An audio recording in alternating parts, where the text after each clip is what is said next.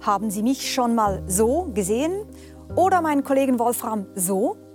Künstliche Intelligenz kann nicht nur Bilder generieren, sie textet auch immer besser. Fasse mir Kants Kritik der reinen Vernunft zusammen.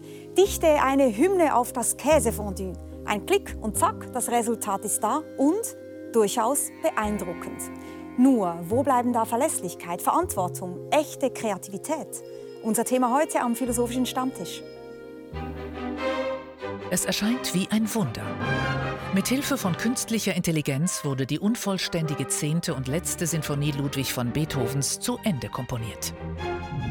Fast 200 Jahre nach seinem Tod. Fans des australischen Sängers Nick Cave haben den Chatbot ChatGPT Songtexte im Stil von Nick Cave schreiben lassen. Sein Kommentar? Bullshit. Eine groteske Verhöhnung des Menschseins. Algorithmen hätten keine Gefühle. Das Gemälde Edmond de Bellamy sieht zwar aus wie ein altes Gemälde, wurde jedoch von einer künstlichen Intelligenz geschaffen, die auf die Informationen von zigtausend echten Porträts zurückgriff.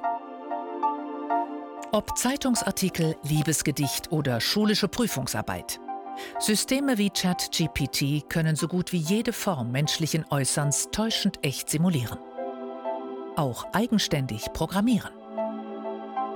Auf Knopfdruck sekundenschnell, annähernd kostenfrei. Und jetzt? Hat der Mensch als denkendes, kreatives Wesen ausgedient? Werden die Kunstgemälde, Songtexte, die Romane und politischen Reden der Zukunft von Chatbots und anderen KIs gemalt und geschrieben? Und damit von Systemen, die keine Ahnung haben, was sie da schreiben und produzieren? Die es nicht kümmert, ob ihre Worte wahr oder falsch, gut oder böse sind. Ganz einfach, weil diese Grundunterscheidungen für sie völlig bedeutungslos sind? Wie unterscheiden wir in Zukunft, was Menschen und was Maschinen gemacht ist? Was authentisch empfunden, erlitten oder was nur leer simuliert ist? Und weshalb halten wir diese Trennung überhaupt für wichtig? Bereits Platon warnte vor den negativen Folgen der Schrift für unsere Kultur. Sie schwäche das Gedächtnis, ermögliche es, ahnungslos alles Mögliche zu behaupten. Mit den neuen Chatbots scheint dieser kulturelle Albtraum endgültig wahr zu werden. Doch was den einen als ultimative Bedrohung erscheint, besitzt für andere geradezu utopische Potenziale. Mit den KI-Systemen wird die menschliche Kreativität neue Gipfel erklimmen. Das goldene Zeitalter ungeahnter schöpferischer Freiheit eingeleitet.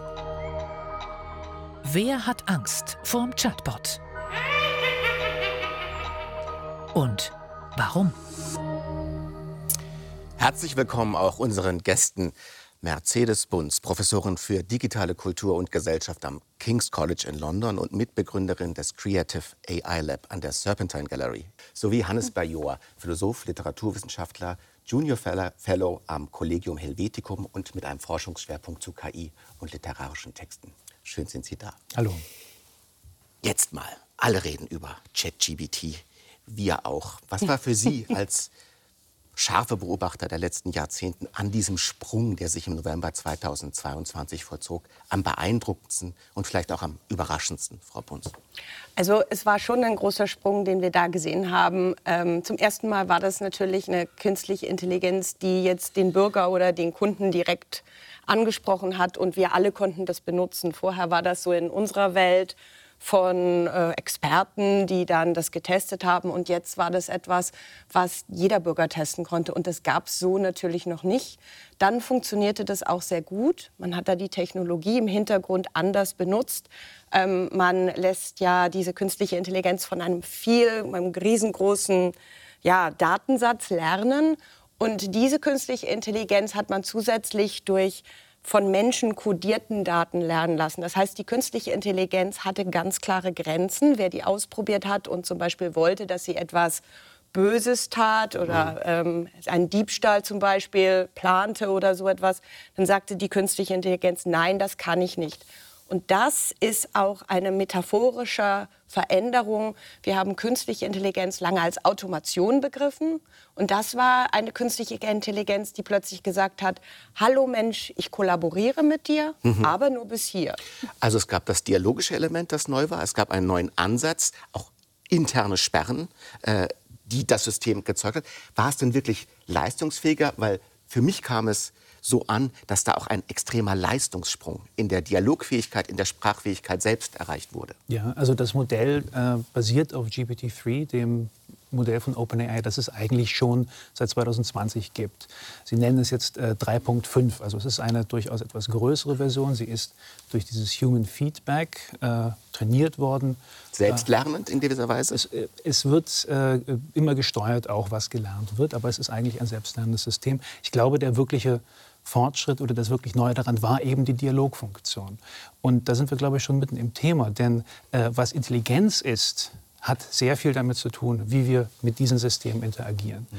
Äh, gleichzeitig mit ChatGPT kam äh, das äh, System DALI 2 raus, das Bilder generiert, das ebenfalls auf sehr, sehr großen Datenmengen basiert. Da haben wir am Anfang ein paar Bilder davon gesehen, ja. DALI auch von OpenAI. Genau. Mhm. Die Sache ist aber, äh, von diesem System würde niemand sagen, es sei intelligent. Weil es kein Dialog funktioniert. Genau. Es, es, simuliert sozusagen nicht die Kommunikation zwischen zwei Dialogpartnern. Mhm. Und ich glaube, das sollte man im Auge behalten, denn dann merkt man auch, wie viel Projektion bei solchen Sachen ins Spiel ist.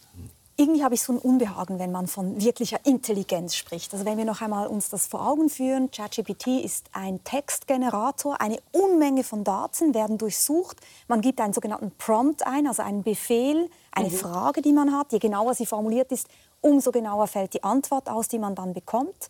Eben beispielsweise eine Hymne auf ein Käsefondue wird dann ausgespuckt. Was aber da ausgespuckt wird, ist ja nicht irgendwie ausgedacht, sondern im Grunde genommen nach Treffsicherheit zusammengepappt aus bestehenden Textversatzstücken. Das heißt, eigentlich könnte man sagen, und so wurde es auch gesagt, es ist ein stochastischer Papagei, ein Nachplapperautomat, der möglichst einfach so treffsicher versucht äh, wiederzugeben, was die Leute erwarten. Eigentlich wahnsinnig uninteressant. Hart gesagt. naja, also dadurch, dass wir äh, jetzt so viele Daten haben, können wir eben menschliche Bedeutung und wie wir sprechen, also ganz normale Verständigung, wie wir das jetzt hier am Tisch machen, besser simulieren. Das konnten wir vorher nicht. Was Sie aber sehr schön erklärt haben mit diesen stochastischen Hochrechnungen, was die Maschine ausspuckt, was wir als Text sehen, sind nur Zahlen. Das sind Vektorzahlen, wie Wörter in Relation miteinander stehen. Und dass das eine Tatsache ist, das ist unglaublich wichtig zu wissen, weil die Maschine eben die Grenzen zwischen Fiktion und Fakt zum Beispiel nicht kennt. Die fängt an zu halluzinieren. Äh, und ähm, wenn wir jetzt diese Maschinen, also diese Dialogmaschinen immer mehr einsetzen, also Microsoft Bing-Suchmaschine setzt jetzt zum Beispiel ein, jeder kann auf Bing gehen, bing.com und das selber ausprobieren und redet dann und sucht nach Fakten mit dieser künstlichen Intelligenz die aber zum Teil eben Sachen erfindet. Hm. Und ähm, wir Menschen müssen wissen, wie das funktioniert, mhm. damit wir jetzt mit diesen Maschinen besser arbeiten aber können. Frau Bunz oder Herr Bayor als Frage. Jetzt haben Sie erklärt, wie es geht. Stochastischer Papagei. Wer sagt denn, dass wir nicht letztlich auch stochastische Papageien sind? Also ist das nicht eine Erkenntnis vielleicht über unsere eigenen kognitiven Fähigkeiten? Da wäre ich immer etwas vorsichtig. Äh, das ist, ein, das ist ein sehr beliebtes Argument zu sagen. Im Grunde funktionieren wir ja auch äh, nicht anders. Äh, ich glaube nicht, dass das so ohne weiteres stimmt. Und äh, was wir beobachten können, ist hier ein System, das Text produziert. Es hat keinen Körper, es lebt in keiner Welt, es kommuniziert nicht mit Menschen auf eine Weise, wie wir das tun. Es ist also eigentlich sehr weit davon entfernt, in irgendeiner Weise vergleichbar zu sein mit menschlicher Intelligenz. Deshalb sage ich, es ist oft, äh, oft eine, eine, Projektion von unserer Seite darauf. Es gibt den äh, schönen Begriff, des, des, äh, den Fachbegriff des Bullshit von äh, Harry Frankfurt, einem Philosophen. Ähm, das ist eine Art von Kommunikation, in der es vor allem darum geht, so etwas wie Kompetenz zu simulieren. Es geht aber nicht um den, den Willen am Austausch. Und ich würde sagen, so etwas, mit so etwas haben wir es zu tun. Das ist eine automatisierte Bullshit-Maschine. Vielleicht kann man ja mal auch eine Unterscheidung treffen zwischen Rechnen und Denken. Und man kann festhalten, glaube ich, eine KI rechnet, die denkt nicht, würde ich mal so in den Raum stellen, zumindest bis anhin nicht. Das heißt, diese KI hat buchstäblich keinen blassen Schimmer davon, was sie da ausspuckt. Also sie kann das nicht wirklich selbst nachvollziehen in einem internen Sinn. Naja, da wären wir dann bei der Frage, was ist Denken? Also man kann zum Beispiel sagen, wir leben in einer Buchkultur oder in einer Schriftkultur. Sie haben einen Stift und Zettel auf dem Tisch liegen. Die sind ganz wichtig, damit wir unsere Gedanken sozusagen mm, fokussieren, aufschreiben. Jeder von uns arbeitet mit Einkaufslisten. Wir vergessen viel. Und dieses Verschriftlichen, äh, dieses mit Technologie, denn ein Stift ist ja nichts anderes als Technologie, arbeiten, tun wir mit dem Denken? Philosophen schreiben. Und diese Angst, dass durch die Technologie sozusagen ein etwas ursprünglich Menschliches verschwindet, gibt es ja auch schon in der Philosophie ganz lange. Da gibt es diesen schönen Dialog von Phaedrus, Plato, der dann äh, sagt, dadurch, dass die Menschen die Erfahrungen jetzt lesen und, und nicht mehr selber erleben, ganz furchtbar. Ja, die jungen Menschen, die haben keine eigenen Erfahrungen mehr, die lesen die Erfahrungen anderer. Das ist unglaublich schlimm. Jetzt haben wir eine ähnliche Diskussion mit der künstlichen Intelligenz. Und ich stimme mit Ihnen da absolut überein. Der Begriff künstliche Intelligenz war ein riesengroßer Fehler. Und Herr Bajor hat das ja auch so schön gesagt. Wir hätten das Maschinenintelligenz nennen sollen.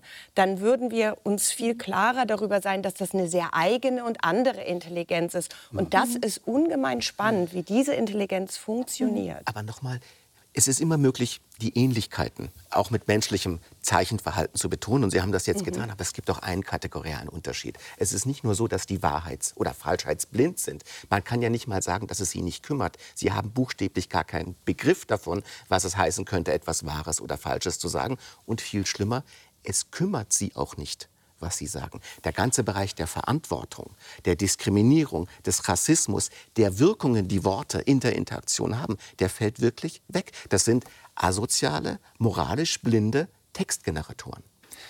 Vielleicht können wir noch einen Schritt zurücktreten. Und, äh, äh, ich glaube, in der Diskussion um KI gibt es immer zwei Positionen, die man unterscheiden muss. Das eine ist, und ich glaube, da hat Mercedes-Bunz ganz recht, äh, im Grunde ist es ein Werkzeug.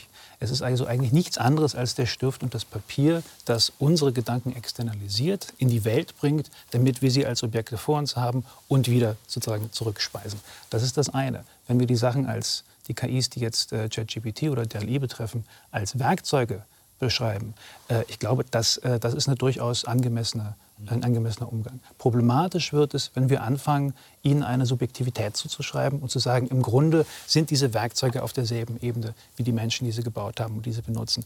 Ich glaube nicht, dass wir da sind es ist möglich, dass wir irgendwann dort, dort hinkommen. Aber ich glaube, diesen Unterschied sollte man immer machen. Das ist ja eine Schwierigkeit, die es geben kann. Es gibt ja diesen berühmten Fall von einem Mitarbeiter, ähm, der gefeuert wurde, Lambda quasi ein Bewusstsein zugesprochen hat. Da kann man einen wunderbaren Dialog zwischen diesem Mitarbeiter und Lambda noch nachlesen äh, bei Zeit Online.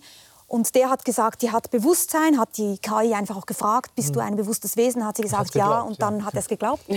Aber das ist jetzt gar nicht, glaube ich, das, was uns hier so sehr interessiert, sondern wirklich diese Revolution mit mhm. ChatGPT. Und da würde ich gerne noch mal aufnehmen, was du gesagt hast, Wolfram, weil mir das so wichtig ähm, erscheint. Diese fehlende, dieser fehlende Wahrheitsanspruch, der auch mit einem fehlenden Verantwortungsbewusstsein einhergeht. Und da zum Beispiel einfach festhalten, es gibt Bestrebungen jetzt zu sagen, wir müssen diese KI dekolonisieren, weil natürlich das Datensample, mit dem das Ganze operiert, in erster Linie Daten sind von weißen Männern aus den USA. Und da hat man eine totale Verzerrung, was an Antworten dann einem entgegenkommt. Aber die Leute nehmen es natürlich für bare Münze. Mhm. Das ist doch schon eine Schwierigkeit. Ja, ähm, was aber ganz wichtig ist, ähm, das ist kein Agent. Also wir reden jetzt so ein bisschen so, als ob, ähm, was uns da entgegenspielt, sagen wir das mal anders. Aus, dem, äh, aus der künstlichen Intelligenz sind ja unsere eigenen menschlichen Daten. Richtig. Ein bisschen könnte man sagen, wir gucken in unsere eigene Fratze, wenn man die quasi nicht ähm, sozusagen zähmt.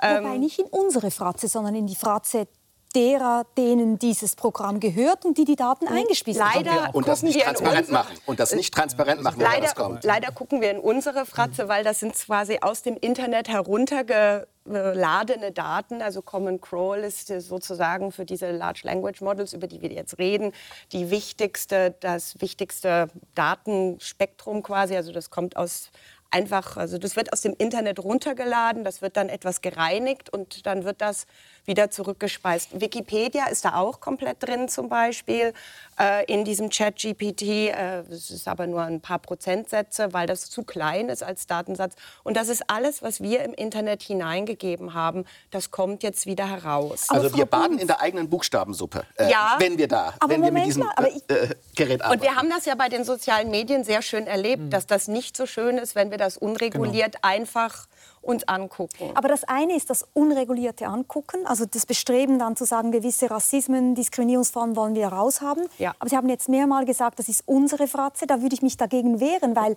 wessen Daten sind denn im Internet? Da gibt es natürlich ganz viele Menschen, ja, die weltweit Punkt. leben, die überhaupt gar keine Daten im Internet haben. Und das ist ja genau diese Bestrebung des des Dekolonisierens oder sogar einen, einer Reparation von Algorithmen, dass man sagt, mhm. wir wollen eigentlich jetzt erst recht dafür sorgen, dass zum Beispiel, keine Ahnung, afrikanische Philosophie mhm. eingespiesen wird, aktiv eingespiesen wird, um dann mit Suchanfragen eben eine inklusivere Version der Philosophie zu erhalten. Aber Barbara, was du eigentlich sagst, ist, das ist die Fortsetzung des Kulturimperialismus mit KI-Mitteln. Da wird eine normative Weltsicht, hauptsächlich aus dem angloamerikanischen Raum, auch mit angloamerikanischen Daten und der angloamerikanischen Sprache, nämlich Englisch, als Matrix für Denken auf die Welt selbst draufgelegt. Das wäre das Horrorszenario. Ja, da würde ich aber doch noch einsprechen wollen, äh, äh Widerspruch erheben wollen, denn es ist durchaus so, dass es natürlich einen, äh, einen gewissen äh, Überanteil des Englischen gibt im Internet. Aber tatsächlich haben wir es hier im Grunde mit den Daten äh, der gesamten Menschheit, die verfügbar sind im Internet zu tun. Das ist, wie gesagt, mehr Englisch als sonst. Aber es ist nicht so, als wären dort äh, andere äh, äh andere Weltteile nicht vertreten. Das also ChatGPT so. spricht auch Somali. Wir haben das ausprobiert. Und zwar gar nicht so schlecht. Ja. ja ist eine sehr komplizierte Sprache. Das Problem, das ich glaube, dem wir gegenüberstehen, ist, dass, dass es äh, im Grunde ein datenzentrierter Ansatz ist. Das heißt, die Daten in der Welt, mhm. die Daten der Vergangenheit werden zur Basis für Aussagen über die Zukunft. Und damit mhm. wird Fakt zur Norm. Mhm. Und ich glaube, das ist das Grundproblem. Ja? Also wenn es Rassismen gibt im Internet, und wir alle wissen, dass es sie gibt, dann werden die eingespeist in das System und wieder ausgegeben. Und insofern schauen wir tatsächlich in unsere eigene Fratze. Und Sie haben auch recht, weil ähm, Muster, die wir im Internet finden, also unsere eigenen Rassismen, unsere eigenen Sexismen, also genau das, was Sie angesprochen haben, was wichtig ist anzusprechen, weil das ist da und das ist in diesen Datensätzen, die werden durch äh, diese neuronalen Netzwerke verstärkt, weil die suchen nach Mustern. Und wenn sie ein Muster finden, dann setzen sie sich drauf und sagen, ah, hier kann ich eine Differenz sehen, die mache ich jetzt mal stärker. Und das ist natürlich die Gefahr. Deshalb ist es so wichtig, dass wir wissen, wie diese Dinge funktionieren. Das sind eben, die haben eben keine Verantwortung wir sind diejenigen, die die Verantwortung übernehmen müssen. Mhm. Und ein bisschen das, was Sie angesprochen haben, dass die großen Firmen jetzt diese Modelle entwickeln, ist natürlich ein Problem, äh, weshalb es ganz wichtig ist, dass es auch eine staatliche Förderung gibt, dass es ein kulturelles Interesse an diesen Maschinen gibt. Darf ich nochmal? Wir sind ja in so einer Zauberlehrlingssituation. Ja? Weh, die Geister, die ich rief. Wir haben die Geister in das Netz gespült. Jetzt kommen sie als Fratze zu uns zurück. Und Sie, Herr Bajor, Sie sagten etwas. Im Moment sehen Sie nicht die Gefahr, dass wir da eine Subjektivitätsfehler machen, äh, kulturell, dass wir diese wirklich für denkende Maschinen halten. Nein, nein, das halten wir schon, aber ich halte es für falsch. Also genau, aber was ja, was es hat ja auch praktische Probleme und die sind ganz enorm. An Universitäten werden Sondersitzungen einberufen, äh, mhm. ganze Berufsgruppen bangen um ihre Existenz. Ja. Man weiß nicht genau, ob Schüler, die eine Arbeit abgeben, die sie nun selbst geschrieben haben. Und das sind doch Erschütterungen, von denen man sagen kann, da ändert sich nicht nur was Kleines in unserer ja. Kultur, sondern sofern wir eine Wissenskultur sind, ist das eine dritte Revolution nach dem Buchdruck, vielleicht nach dem Internet. Mhm. Und jetzt haben wir eine dritte, also wirklich kein kleiner Bruch, sondern eher eine Wasserscheide. Würde ich auch sagen, ja. Ich glaube, da, da äh, können wir uns darauf einigen, dass der dass die Revolution, die hier vor sich geht, tatsächlich sehr tiefgreifend sein wird. Interessanterweise auch völlig anders, als wir uns das ursprünglich gedacht haben. Ja, man forscht seit 30 Jahren an selbstfahrenden Autos. Mhm. Das ist eine KI. Die gibt es noch nicht. Mhm. Äh, äh, Elon Musk hat jetzt aufgehört zu versprechen, dass immer nächstes Jahr äh, der selbstfahrende Tesla kommt. Stattdessen haben wir so etwas wie ähm, die Automatisierung von, von kreativen Berufen. Ja, also was wir äh, haben, sind äh, Illustratoren, die nicht mehr oder die äh, mal, ihre Arbeit abgenommen bekommen. Ähm, Schreiben von Text, das möglich, der möglicherweise äh, unter der Grenze zur Kunst liegt. Ich denke an so etwas wie Marketingprosa. All das wird generiert. Es gab letztes Jahr verschiedene äh, Systeme, die eingeführt wurden, um diese Marketingprosa... Wissenschaftliche Fachartikel, die stark genormt sind. Äh, diese ja, Normen genau. gibt es auch. Die muss man natürlich überprüfen, ob das alles stimmt, was da drin steht. Aus dem Grund, dass KIs eben halluzinieren, also sich Dinge ausdenken, solange sie nur plausibel genug klingen und statistisch plausibel sind. Ähm, also ich glaube durchaus, dass wir da große darf Veränderungen. Äh, darf ich Sie da auch fragen, die Sie ja beide an der Universität auch arbeiten und wahrscheinlich auch Studierende betreuen werden oder bereits tun? Gibt es, sag jetzt mal, Hoffnung oder Möglichkeiten, dass man das irgendwann dann überprüfen kann? Wir hatten ja diese Diskussion schon bei den Plagiaten, dass es Universitäten Softwares angeschafft haben, um Plagiate aufzufinden und dann Studierenden sagen zu können, nee, das ist jetzt keine Doktorarbeit. Wird es das auch geben mit Bezug auf KI? Es gibt hier zwei Schritte. Also das eine ist äh, zu sagen, und es gibt diese Forderung, es gibt auch Forschung zu, können wir sozusagen ein Wasserzeichen in die KI-Generator, also die Texte, die generiert wurden, einlesen. Äh, man kann dann Wörterverschiebungen, äh, bestimmte Häufigkeiten und so etwas, die für das menschliche Auge oder für das menschliche Lesen nicht erfahrbar sind, aber die die Maschine als Muster erkennt von einer KI. Man könnte jetzt sagen, okay, vielleicht die EU AI Act wird gerade irgendwie mhm. entschieden. Äh, solche Instanzen könnten dafür sorgen, zu sagen, alle Textgeneratoren sollen ein Wasserzeichen einlesen. Diese Forschung ist ganz am Anfang. Ob das wirklich funktionieren wird, ist noch die Frage, aber das wäre eine Möglichkeit, wie man das erkennen kann. Die wichtigere Frage ist aber, wenn wir diese Textgeneratoren haben in der Welt, sollten wir unseren Studenten dann nicht eher beibringen, damit umzugehen und beibringen, zu, ein Wissen zu haben, wo sind diese Generatoren stark wo sind die Generatoren schwach? Mhm. Worauf muss ich aufpassen? Wie mache ich einen Text besser? Was, welche Anteile an dem Text muss ich überprüfen? Mhm. Und die Diskussionen gehen also in diese Richtung, eher zu sagen, gut, wir arbeiten mit dem Textgenerator, aber wollen analytisches Denken mhm. und Überprüfung, Fakten checken. Ich, ich will da äh, ich finde das sehr schön, dass man den produktiven äh, Punkt betont. Aber was die Regulation angeht, wird das doch ein klassisches Hase- und Igelrennen, wie wir es mit digitalen Effekten seit Jahrzehnten. Die Innovation ist viel schneller als die gesetzliche Regelung. Man kommt da nicht hinterher. Und was mich dabei auch verunsichert an dem Vorschlag, wir haben jetzt gleichsam wie Kai aus der Kiste, kommt im November 2022 dieses Programm, das noch nicht alles kann, aber doch schon sehr viel.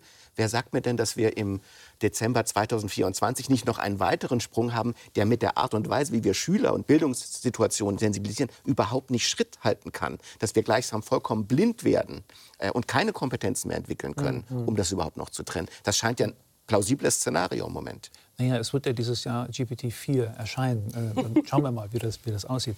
Ich sehe da zwei äh, Perspektiven, die man einnehmen kann. Das eine ist, dass wir jetzt im Grunde der Einführung des Taschenrechners in die Geisteswissenschaften gegenüberstehen. Ja? Also ja. Wir haben jetzt eine Maschine, die kann uns Texte schreiben. Schönes Bild. Und das ist erstmal etwas, naja, genauso wie wir uns an den Taschenrechner gewöhnt haben, werden wir damit auch umgehen können. Und wir übrigens Kopfrechnen verlernt haben. Ja, und das in ist eben die andere. Und das wäre die andere Sicht, die sagt, naja gut, also ähm, beim, beim also mal, äh, Outsourcen von, von äh, Rechenarbeit äh, mag das noch gehen. Wir haben, wir haben bestimmte Kompetenzen dadurch sicherlich auch verloren. Aber aber möglicherweise ist die Fähigkeit, äh, ein Argument zu formulieren und das schriftlich niederzulegen, äh, etwas grundsätzlich anderes und grundsätzlich Wichtigeres, das möglicherweise nicht dadurch, dass wir es outsourcen, so ohne weiteres ersetzt werden kann. Ja, und da kommen wir doch wieder auf Ihren Bullshit-Begriff zurück, des Philosophen Harry Frankfurt, weil bei, bei, beim Bullshitting ist ja so irritierend, dass den Menschen, die bullshitten, also die eben einfach Text von sich geben, ohne sich darum zu kümmern, stimmt das, ist das wahr, mhm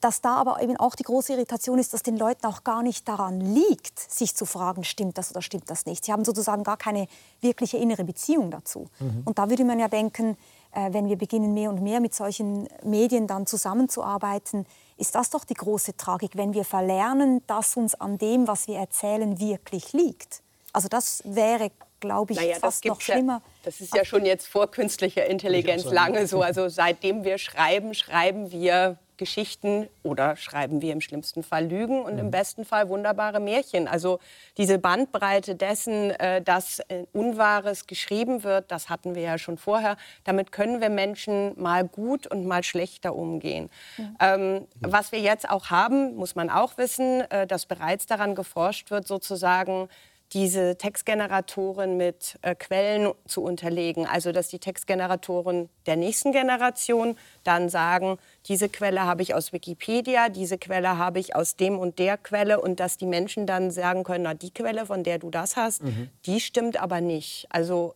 so von der Transparenz eingebaut. Es, es, ja, das ist dann dieser nächste Schritt, der wäre dann quasi äh, eine Textgenerator, der auf Fakten Darf ich noch ganz kurz nur noch einmal, auf, bevor wir dann vielleicht auch das Positive der, der ganzen Entwicklung mal noch ein bisschen herausarbeiten, noch auf einen Punkt noch einmal zurückkommen. Sie haben vorhin gesagt, das liegt an uns, wie wir diese Daten irgendwie, was wir da einspeisen, was wir korrigieren und so weiter. Das klingt für mich ein bisschen zu positiv, weil man muss ja sagen, OpenAI ist damals, äh, als es gegründet wurde, 2015 angetreten mit einer Utopie, ein Internet für alle, ein, ein Chat für alle. Ähm, Elon Musk war, war einer der, der, Gründer. Ein paar Techies haben das ins Leben gerufen. Mittlerweile kann man damit Geld verdienen, seit 2019 schon. Und es gibt zum Beispiel keinen offenen Quellcode mehr. Also dieses, diese ganze Utopie, offen zu sein, funktioniert ja nicht mehr. Und das ich habe dann nicht so gedacht. Das war nie so gedacht. Das es war, es war, von Anfang an, glaube ich. Von mir aus, aber dann kann man doch nicht einfach sagen, wir haben die Verantwortung, diese Daten irgendwie naja. zu frisieren, zu also gucken, dass es nicht Rassismus drin gibt. Absurderweise in der künstlichen Intelligenz ist es ja so, also wenn wir gucken, wie Plattformen entwickelt wurden, die kennen wir ja alle, soziale Medien und so weiter, war das eine technische Entwicklung, die viel mehr hinter verschlossenen Türen ablief. In der künstlichen Intelligenz werden andauernd wissenschaftliche Papiere veröffentlicht, auch Datensätze zum Runterladen, zum Trainieren veröffentlicht, mhm. Gewichte von Modellen veröffentlicht, was das nachvollziehbarer macht. Absurderweise ist zum Beispiel die Forschung von Facebook, also Meta, weitaus offener als die von OpenAI. Der Name ist, wie wir sagen, Bullshit sozusagen dann. Ähm, haben Sie sehr schön gesagt. Ähm, was wir jetzt dann erleben, ist so ein bisschen äh, eine neue Art ähm, von, ja, von Technologie, ein richtig großer Schritt, der sich hier entwickelt. Und was ich meinte, wenn ich sage, wir müssen die Verantwortung für die Daten übernehmen, wenn Daten trainieren so wichtig ist, sollten wir als Gesellschaft nicht auch diese Datensätze erstellen, um zu sehen, dass die balanciert sind, dass sie nicht rassistisch sind, dass sie nicht sexistisch ist.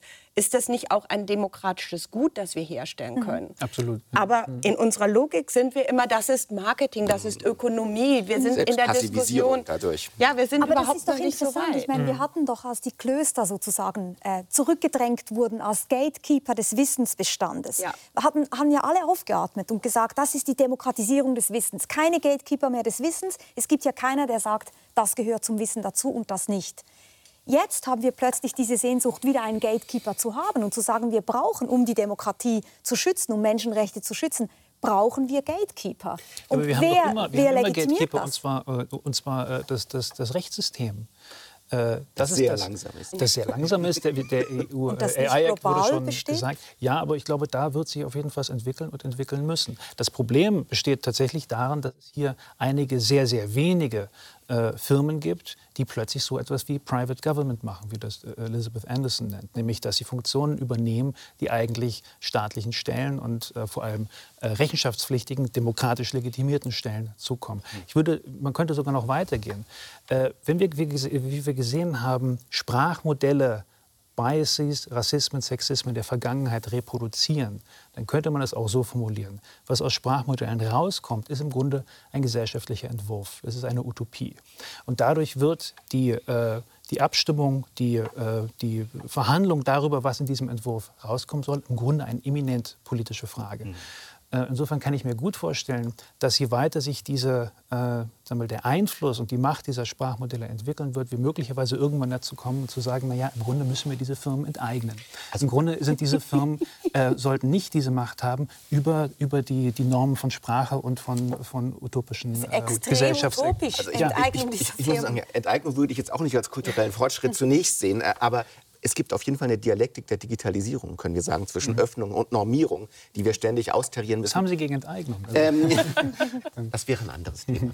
Ähm, Nächster Stammtisch. Ich denke aber, ganz wichtig, nehmen wir mal an, im Best Case, im, im günstigsten Falle, man hätte dort so einen normierten Pool, ähm, die, über die Norm selbst müsste man sicher noch mal sprechen, mhm. dann könnte man sagen, es ist wirklich ein fantastisches Hilfsmittel, nicht nur den nächsten Sprung der KI, sondern den nächsten Sprung der menschlichen Fähigkeiten. Das ist wie so ein Drei-Meter-Brett, da tritt man mit eigenem Gewicht auf und es katapultiert, katapultiert, katapultiert einen in ganz, ganz neue Höhen.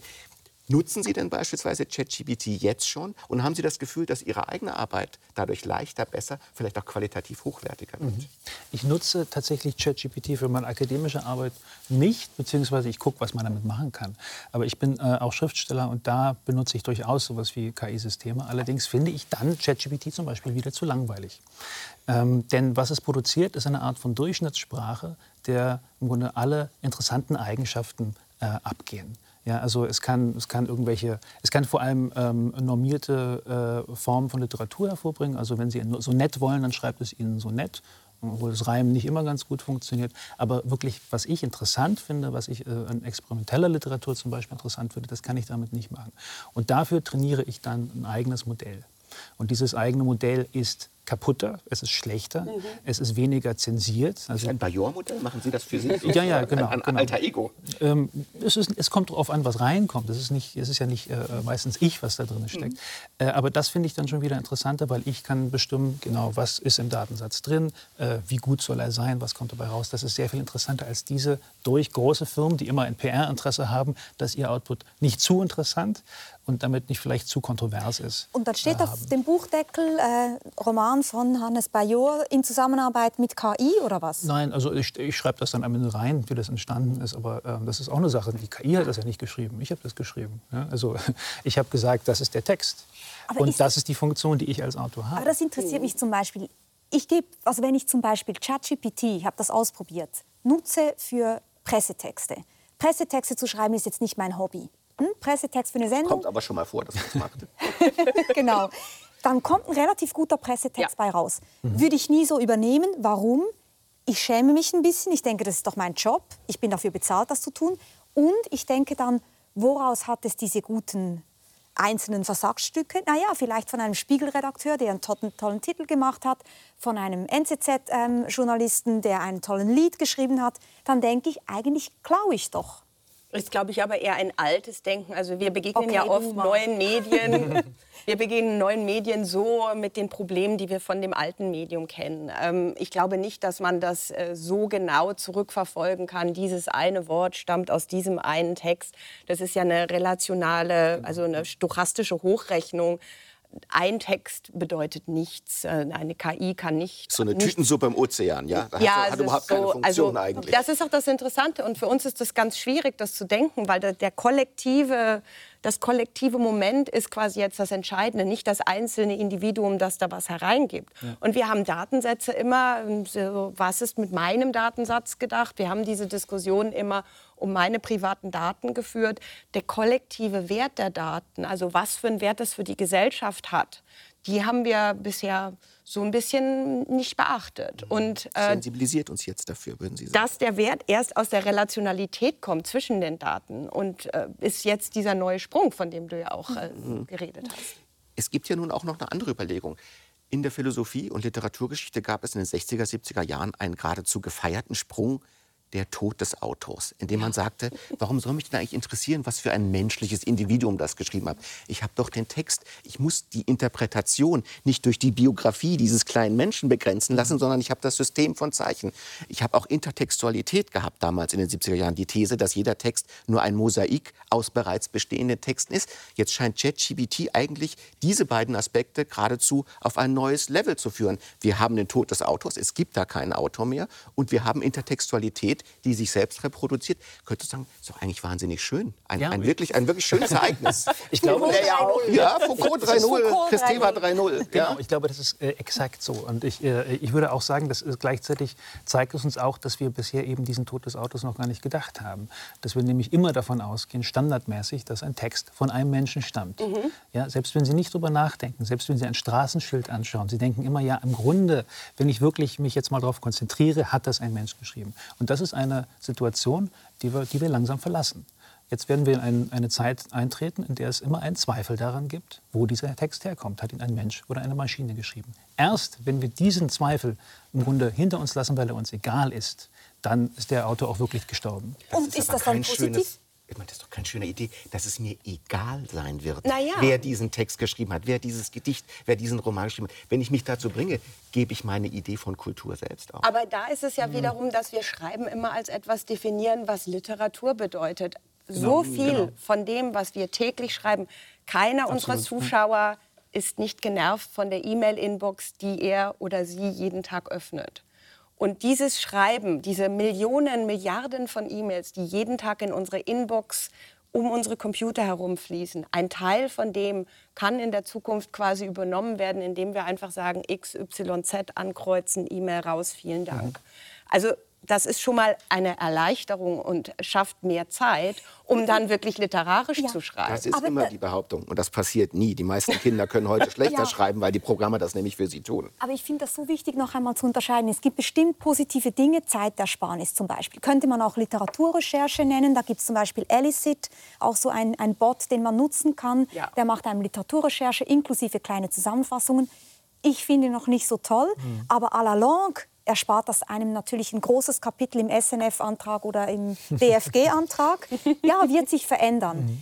Aber wenn Sie jetzt noch mal gesagt haben, Tod des Autors großartig, endlich erreicht, dann komme ich wieder mit dem Beispiel, was Sie am Anfang gebracht haben, nämlich die Frage nach der Verlässlichkeit. Ich meine, bei einem Roman ist jetzt mir nicht so wichtig, woher das kommt. Mhm. Der Roman soll mich gut unterhalten, das soll halt ein guter Roman sein. Ja. Aber bei einer Nachricht darüber, was, keine Ahnung, äh, in der Türkei während des äh, Erdbebens passiert ist, was die Rolle von Erdogan ist. Da will ich eine verlässliche Auskunft haben. Richtig. Und ich glaube, das ist eben auch äh, äh, das, was wir normalerweise äh, Texten unterstellen. Deshalb ist die, der Tod des Autors bezieht die sich ja nur auf literarische Texte. Wir unterstellen, dass jemand dahinter steht, der für diesen Text die Verantwortung Aber übernimmt. Aber das ist doch wichtig, dass jemand Natürlich, die Verantwortung übernimmt. Absolut. Und da, dagegen äh, sage ich ja auch gar nicht. Ich glaube, ich würde, ich würde unterscheiden normal zwischen literarischen und nicht literarischen Texten. Für literarische Texte könnte auf lange Sicht so etwas wie der Tod des Autors tatsächlich eintreten. Und es ging immer nur um literarische Texte bei Roland Barth und dem Tod des Aber da sind wir doch an einem wahnsinnig interessanten Punkt. Wenn ich Sie richtig verstehe, könnte man fast sagen, meistens ist die Angst ja, naja, so im Informationszeitalter kann das irgendwie gut sein, aber bloß nicht in der Kreativbranche, weil dann geht die Inspiration verloren und so und die Kreativität ist rein menschlich. Sie sagen jetzt fast das Umgekehrte. Wenn es um Informationen geht, dann brauchen wir Verlässlichkeit, wir brauchen einen Autor. Aber wenn es um Kreativität geht, dann vielleicht nicht mehr so sehr. Wir brauchen Strukturen, die dafür sorgen, dass Verlässlichkeit gegeben ist. Und die müssen, die können systematisch sein, die können systemisch sein, sie können über äh, Sie können dafür einstehen, dass jemand, dass jemand rechtlich dafür verantwortlich ist. Wir haben ja auch bei den verlässlichen Texten nicht unbedingt immer einen Autor, The Economist, ein sehr großes Magazin, das sehr verlässliche Fakten druckt, hat zum Beispiel keine, die Journalisten zeichnen nicht als Autor. Mhm. Also Aber da, da ist eine, dafür, gerade in der Redaktion. Eine Institution also steht dafür. Und das ist das Gleiche, was wir also bei, dem, bei der Textgenerierung in Zukunft haben werden bestimmte Textgeneratoren werden sich auf faktische Texte spezifizieren und spezialisieren. Und das ist nicht so weit weg. Das wird in den nächsten paar mhm. Jahren, der nächste Sprung, von dem Sie geredet haben, definitiv kommen. Ähm, wie wir, also es geht aber eher darum zu lernen, wie man zusammenschreibt. Ähm, und es ist auch ein Unterschied. Wir kommen aus einer Zeit, wo ganz früher jeder einzelne Text von einem Autor komplett selbst erdacht wurde, weil es einfach nicht so viele Bücher gab. Die wurden nicht gedruckt, das war vor dem Buchdruck, die lagen nicht einfach herum. Ähm, man konnte dann nicht zitieren. Wir haben schon gelernt, mit anderen Texten zu schreiben, indem wir mit Zitaten schreiben. In der Wissenschaft ist das sehr wichtig. Mhm. Und in Zukunft wird dieses mit Zitaten schreiben quasi noch einmal auf eine andere Stufe gehoben. Man könnte sogar noch weitergehen. Im Grunde das, das ursprüngliche Schreiben ist kollektiv. Ja, wir wissen nicht, wer Homer ist. Oder Shakespeare. Ja, und äh, ich glaube, mhm. diese, diese Form von, von aggregiertem, kollektivem, gemeinsamen mhm. Schreiben ist eben etwas, was sich jetzt auf einer technischen Ebene wiederholt. Ich würde nur eine begriffliche Differenzierung für wichtig halten. Es gibt einen Unterschied zwischen Fake und Fiktion. Mhm. Fiktionalisierte Texte sagen, dass sie fiktionalisiert sind. Mhm. Fake-Texte tun das nicht. Mhm. Und wir haben doch hier das Problem, es mag ja sein, dass bei fiktionalen Texten die Frage des Autors problematisch gesehen nicht so stark ist, weil es moralisch und verantwortungstechnisch bei Fiktion andere Kategorien gibt. Aber wir werden überflutet werden von Fake-Texten, mhm. von Trollfarmen, mhm. von Desinformationseinheiten, die ohne Kosten, ohne Problem das Internet mit Mist fluten werden, von dem niemand so leicht sagen kann, worauf er beruht und mit welcher Intention er in die Welt gesetzt wurde. Genau. Also das wird nicht schlimmer mehr werden als jetzt, würde ich sagen. Schlimmer ist schon, meinen Sie? Weil es ist schon so, dass, also da brauche ich keine künstliche Intelligenz, um diesen Trollfaktoren und diesen Bullshit, der dann produziert wird, da brauche ich keine künstliche Intelligenz, die mir frei eine Frage die Energiekosten, die äh, die künstliche Intelligenz produziert, sind nicht gerade gering. Also wir reden von Millionen, die OpenAI dadurch, dass sie ihre künstliche Intelligenz geöffnet haben, für den Normalnutzer quasi jeden Tag bezahlt. Es ist nicht so, dass das einfach so energiefrei äh, an uns vorbeigeht. Das ist natürlich auch ein wichtiger Punkt, den man sich kritisch überlegen muss. Wenn ich vielleicht noch einmal zur Kreativbranche auch zurückgehen darf. Sie haben ja vorhin gesagt, es ist jetzt kein Problem, wenn ich einen Pressetext da machen lasse. Das wird nicht vom Spiegel geklaut, sondern die Datenmenge ist so groß, das ist irgendwie komplett zerfasert im Grunde genommen. Ja. Aber wenn wir jetzt auf die Bilddatenbanken noch einmal gehen, auf diese ganzen Bildgeneratoren, da gibt es ja tatsächlich eine Klage zurzeit mhm. äh, ja. von Getty Images gegenüber Stability AI, die gesagt haben, naja, es wurde niemand gefragt, an welchen Daten, und damit sind jetzt Bilder gemeint, diese KI trainiert wird. Und da sind also Rechtsklagen im Raum. Halten Sie das für völlig unplausibel, Ihre Klagen, die auch zu nichts führen werden? Ähm, es ist ein interessanter Fall. Es geht da um das sogenannte Fair Use. Also können wir Bilder benutzen, ähm, die äh, wir nicht direkt plagieren. Also was da passiert, ist natürlich kein direktes Plagiat normalerweise.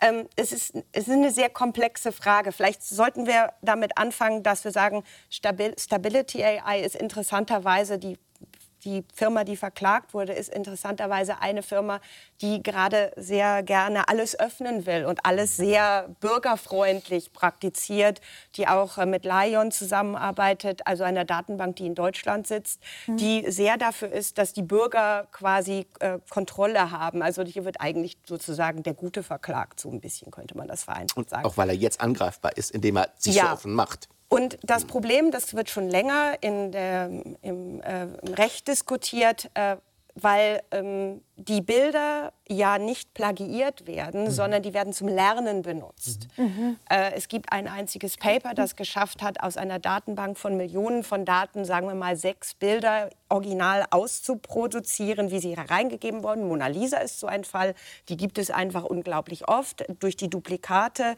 kann man dann Originalbilder äh, wieder herauslesen. Normalerweise hat aber eine künstliche Intelligenz Stellschrauben des Zufalls. Sie haben vielleicht auch gemerkt, wenn Sie einen Text eingeben und den gleichen Text nochmal produziert haben wollen, der gibt, es gibt nicht zweimal den es gleichen keine Text. Wiederholung. Ja. Es gibt auch nicht zweimal das gleiche Bild. Mhm. Deshalb haben wir hier einen neuen Rechtsfall, den, äh, der sozusagen entschieden werden muss. Das Problem, wenn wir uns zum Beispiel entscheiden würden, ähm, das ist kein Fall von Fair Use, das würde dann bedeuten, nur Firmen mit ganz viel Geld, die Copyrights kaufen können, können Datenbanken benutzen mhm. und KI trainieren. Mhm. Das heißt, wir pushen eigentlich die Gesellschaft zurück, wenn wir sagen, oh ja, doch, dieser eine Künstler muss unbedingt das Copyright behalten. Es ist wahnsinnig interessant, aber wie wäre es zum Beispiel literarisch? Also es ist wirklich interessant, weil es ja man zeigt, wie schwierig das wäre. Aber wenn jetzt zum Beispiel ich einer KI sage, schreib mir einen Roman im Stil von Martin Sutter oder Elena Ferrante. Mhm. Und in drei Jahren ist er soweit, das zu machen. Dann hat doch Elena Ferrante wahrscheinlich schon ein gewisses Recht zu sagen, ich habe diesen Stil erfunden. Es ist mein Stil, ihr verdient mit meinem Stil Geld. Das wäre ein leicht anderer Fall, der mir schon einklagbar schien. Sie, ähm, ich glaube nicht. Nein, Stil ist nicht äh, copyright-fähig, glaube ich, literarisch. Also da, da, da, würde ich mich wundern, wenn das ginge.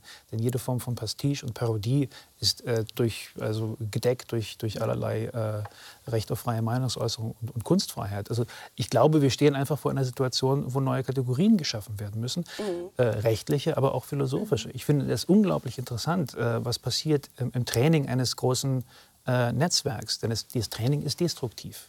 Es ist keine Datenbank mehr, in der man äh, irgendwo Feld A5 nachgucken könnte, was da drin steht, sondern alles wird aufgelöst, eine sogenannte, äh, ein, ein, ein, statistisches Modell, äh, in dem so etwas wie Ferrante-Haftigkeit oder meinetwegen Da Vinci-Haftigkeit niedergelegt ist, ohne dass die Bilder oder die Texte selbst dort, äh, dort zu finden sind. Und das ist etwas, was uns philosophisch erstmal vor neue Herausforderungen stellen. läuft das Ganze. Absolut. Ja.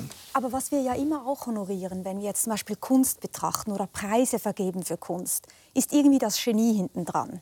Also wenn wir jetzt das Elena Ferrante-hafte eines Romans bewundern, dann ist es ihre Fähigkeit, so zu schreiben. Wenn das eine KI macht, dann würde ich doch irgendwie denken, unfair, wenn es den gleichen Erfolg hat. Jetzt noch einmal auf die Kunst bezogen. Serpentine Galleries, Sie arbeiten da zusammen.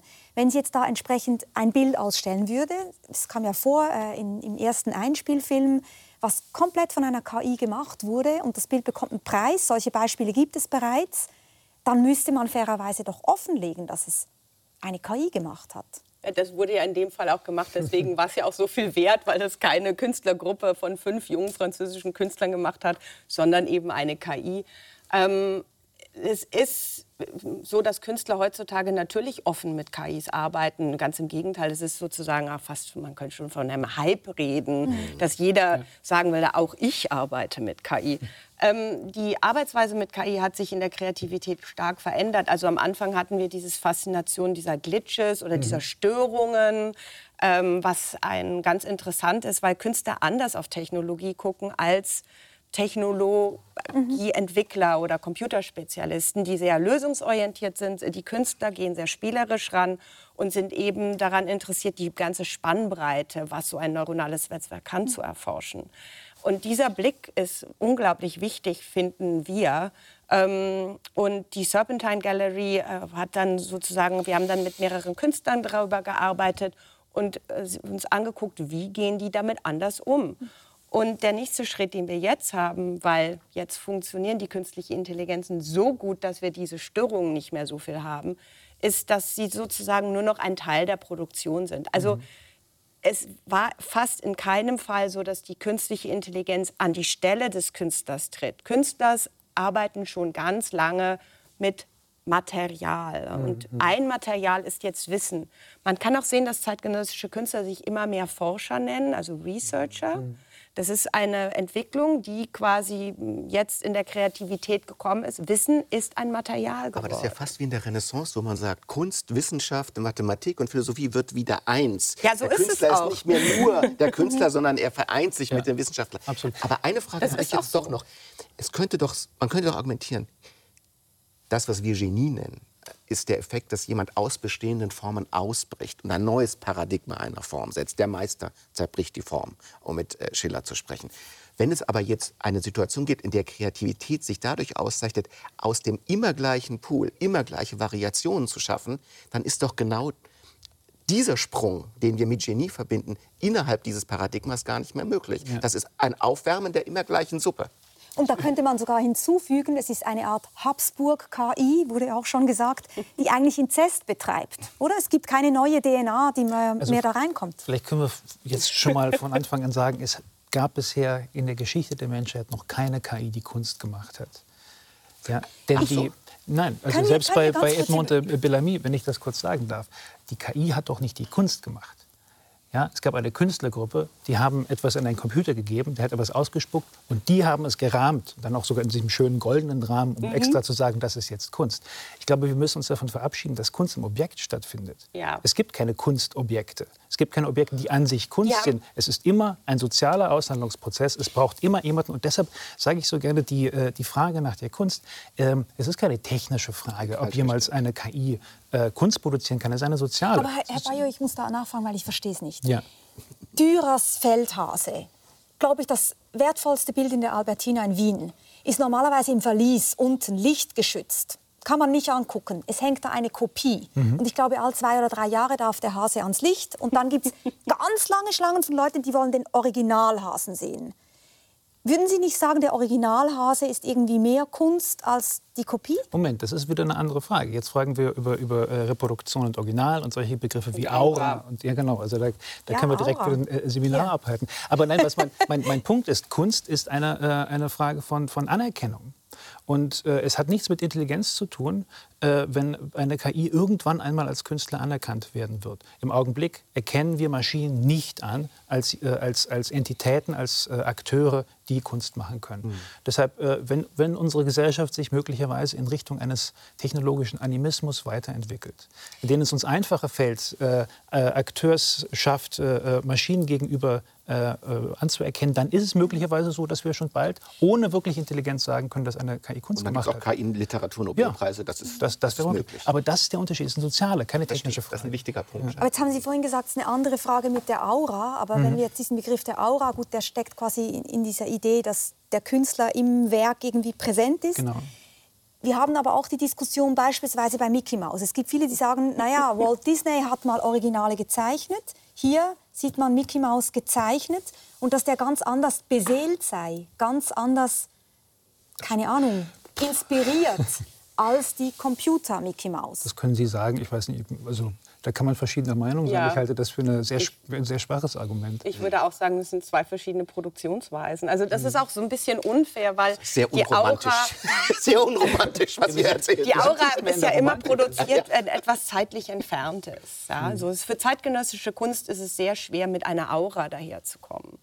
Aber es gibt ja auch so ein künstlerischen Irrationalismus. da sagen die Leute, die Maschinen können keine Fehler machen und deswegen ist es keine Kunst. Sie können nicht scheitern ja, und das ist keine Kunst. Ja, da wird mit so einer ja. Emphase das Leiden des Künstlers zum... Wir sind nicht mehr in der Romantik und ja. da ist doch etwas passiert. Also vor 100 Jahren hat Marcel Duchamp ein Pissoir zur Kunst erklärt und darauf, daran muss sich Kunst eigentlich messen und nicht daran, was Dürer gemacht hat. Also äh, es ist ja nicht so, als, die, als, als gäbe es Kunst als, mhm. als etwas, was in der Geschichte stehen geblieben ist und sich nicht mehr entwickelt hat. Ich muss sagen, das stört mich sehr an dieser Diskussion, mhm. äh, die, die man über KI und, und Kunst spricht. Es, ist ein absoluter äh, romantisierte Genie-Kult, der Was ist denn für Sie Kreativität? Ich weiß nicht, ob ich mit Kreativität sehr viel anfangen kann. Also ähm, am, am, am, vielleicht abstraktesten könnte man, könnte man sagen, Kreativität ist so etwas die Verschiebung eines Rahmens, mhm. innerhalb dessen etwas wahrgenommen wird. Ähm, und da, da, da würde ich schon sagen, das ist wahrscheinlich etwas, was KI nicht kann. Und zwar aus dem einfachen Grund, weil es interpoliert und nicht extrapoliert. Mit anderen Worten, die ganzen Daten, die es bekommt. Ja, also Sie haben meinetwegen die Geschichte der Malerei, wird jetzt erstmal natürlich nicht der Malerei, sondern der digitalisierten Bilder dieser Malereigeschichte, äh, wird einem KI-Modell gegeben und darauf trainiert, Neues hervorzubringen. Das Neue findet aber immer nur am äh, im, im, Datenrahmen des bereits bestehenden dieser statt. Inzest. Genau. Wenn Sie sich technisch das vorstellen, es ist ein sogenannter Vektorraum, in dem die Datenpunkte verteilt sind. Es kann äh, zwischen zwei Punkten den Mittelpunkt finden. Das ist eine Interpolation. Es kann den Raum aber nicht verlassen. So also es gibt kein Denken outside the box, genau. könnte man ja sagen. Weil die ja, Box die ist riesig, die, aber man kommt nicht raus. Die Kreativität kann dann eben ganz auf an einer anderen Ebene stattfinden. Ja. Was kommt in die Box? Mhm zum Beispiel. Ja, das sind dann diese Verschiebungen des Rahmens sozusagen, wo der Künstler dann mit dem neuronalen Netzwerk bestimmte Sachen produziert und bestimmte Sachen in das neuronale Netzwerk hineingibt, aber uns auch zeigt, wie dieses neuronale Netzwerk funktioniert. Also wir haben im Moment in der Gesellschaft, ich meine, jeder, der ein Telefon hat, arbeitet ja schon mit KI, weil wir haben ja diese Textvorschläge, mhm. damit wir schneller tippen können. Das ist künstliche Intelligenz. Wir haben aber keinen Ort, an dem wir das sozusagen spielerisch ausprobieren und erfahren können. Künstler, kulturelle Räume, kulturelle Institutionen sind die einzigen Räume, wo wir sozusagen die Maschine öffnen, wo wir nicht lösungsorientiert diese Maschine vorstellen und wo die Zuschauer kommen können und die Besucher kommen können und da mal so ein bisschen dran rumprobieren können und mit dem Künstler zusammen quasi die Bandbreite was passiert, wenn wir Bedeutung rechnen? Was kann das gut, was kann das nicht gut? Wie funktioniert das? Und wenn wir sagen, das ist eine Kulturtechnik, mit der wir bald alle arbeiten, sind solche Kulturinstitutionen unglaublich wichtig, damit wir sozusagen äh, wissen, was eigentlich hier passiert. Ich finde das einen sehr schönen Gedanken, dass man innerhalb künstlerischer Tätigkeit offenbar dann ein, ein musisches Betrachten des Maschinenraums unserer Gesellschaft anleiten kann, dass es uns besser verstehen lässt.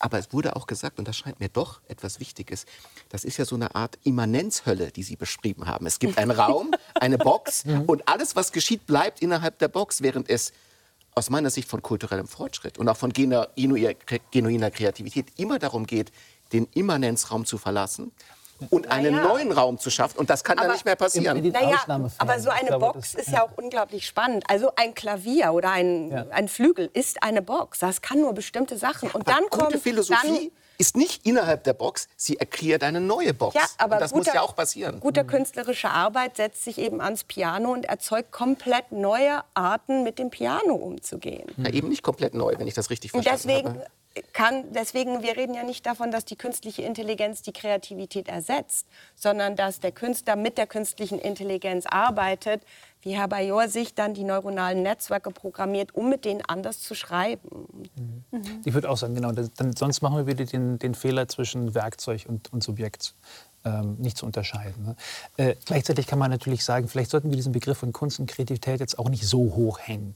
Viel von dem, was getan wird, ist eben auch langweilig, vorhersehbar und schon mal da gewesen. Und das ist ja auch in Ordnung so. Als würde jede, jede Form äh, von Kunst immer ein absolut Neues sein, dann äh, wäre das eine, eine totale Überforderung. Mhm. Aber ich glaube, als, als Grenzbegriff, als das, was KI eben dann doch nicht so gut kann, nämlich diese Box zu sprengen, äh, starke Kreativität zu zeigen, zu zeigen ähm, das kann man schon sagen, das ist einfach eine, äh, eine technische Limitierung, die es gibt.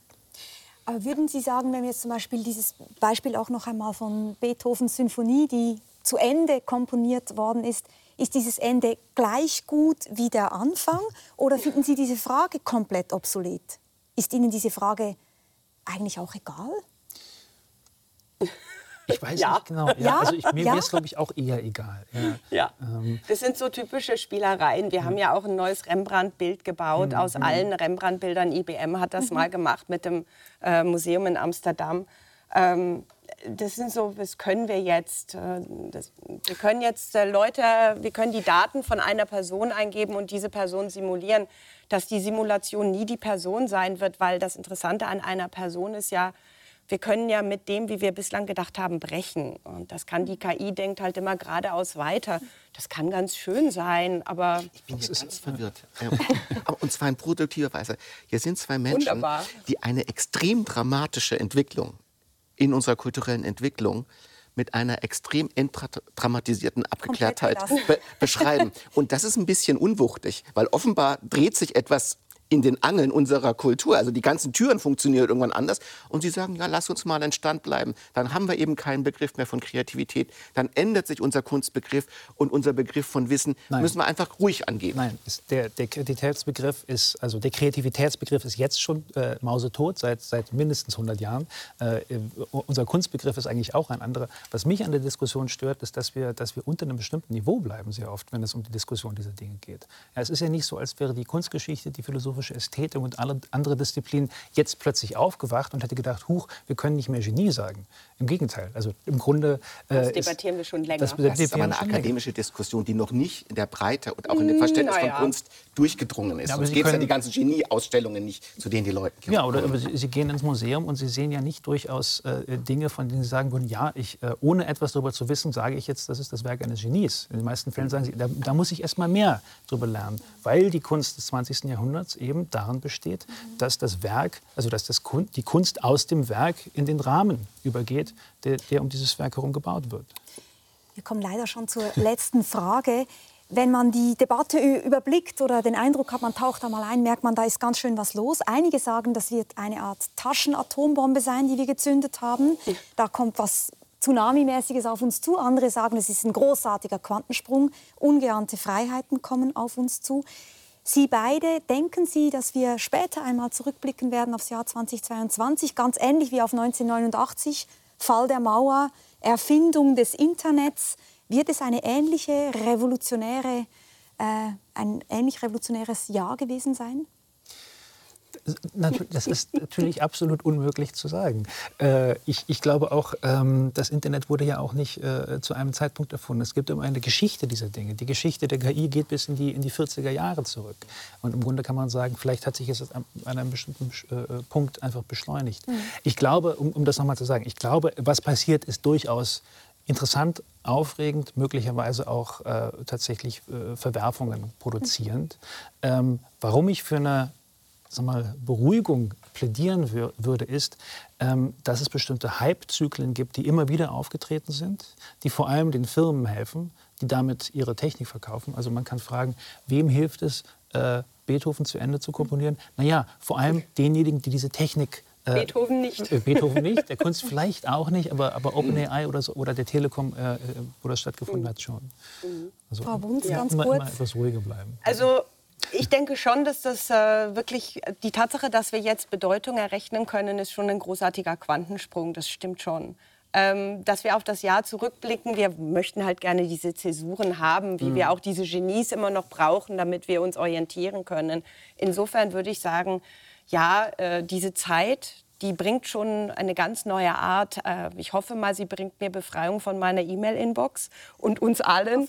Ähm, mhm. Eben. Und ähm, wir haben hoffentlich auch von den sozialen Medien und von der Debatte gelernt, dass wir eher regulieren müssen und dass wir Technologie nicht einfach nur als ökonomisches Konstrukt betrachten sollen, sondern dass es ein gesellschaftliches Konstrukt ist, für das wir Verantwortung übernehmen müssen und an dem wir auch Interesse haben müssen und wo wir nicht einfach sagen können, oh ja, Information Superhighway, das macht uns, äh, das machen uns die Firmen. Mhm. Und das ist, glaube ich, etwas, also diese Bürgerverantwortung, die da mehr gebraucht wird, sich die Technik anzunehmen, sich das anzugucken, wie das funktioniert und es zu verstehen, wie man damit gut und schlecht umgeht, was ganz wichtig ist nicht vielen, immer nur Ökonomie. Vielen herzlichen Dank, dass Sie hier bei uns am Stammtisch waren, Herr Bayo. Frau Bunz, Dankeschön. Danke. Gerne. Danke für die Einladung.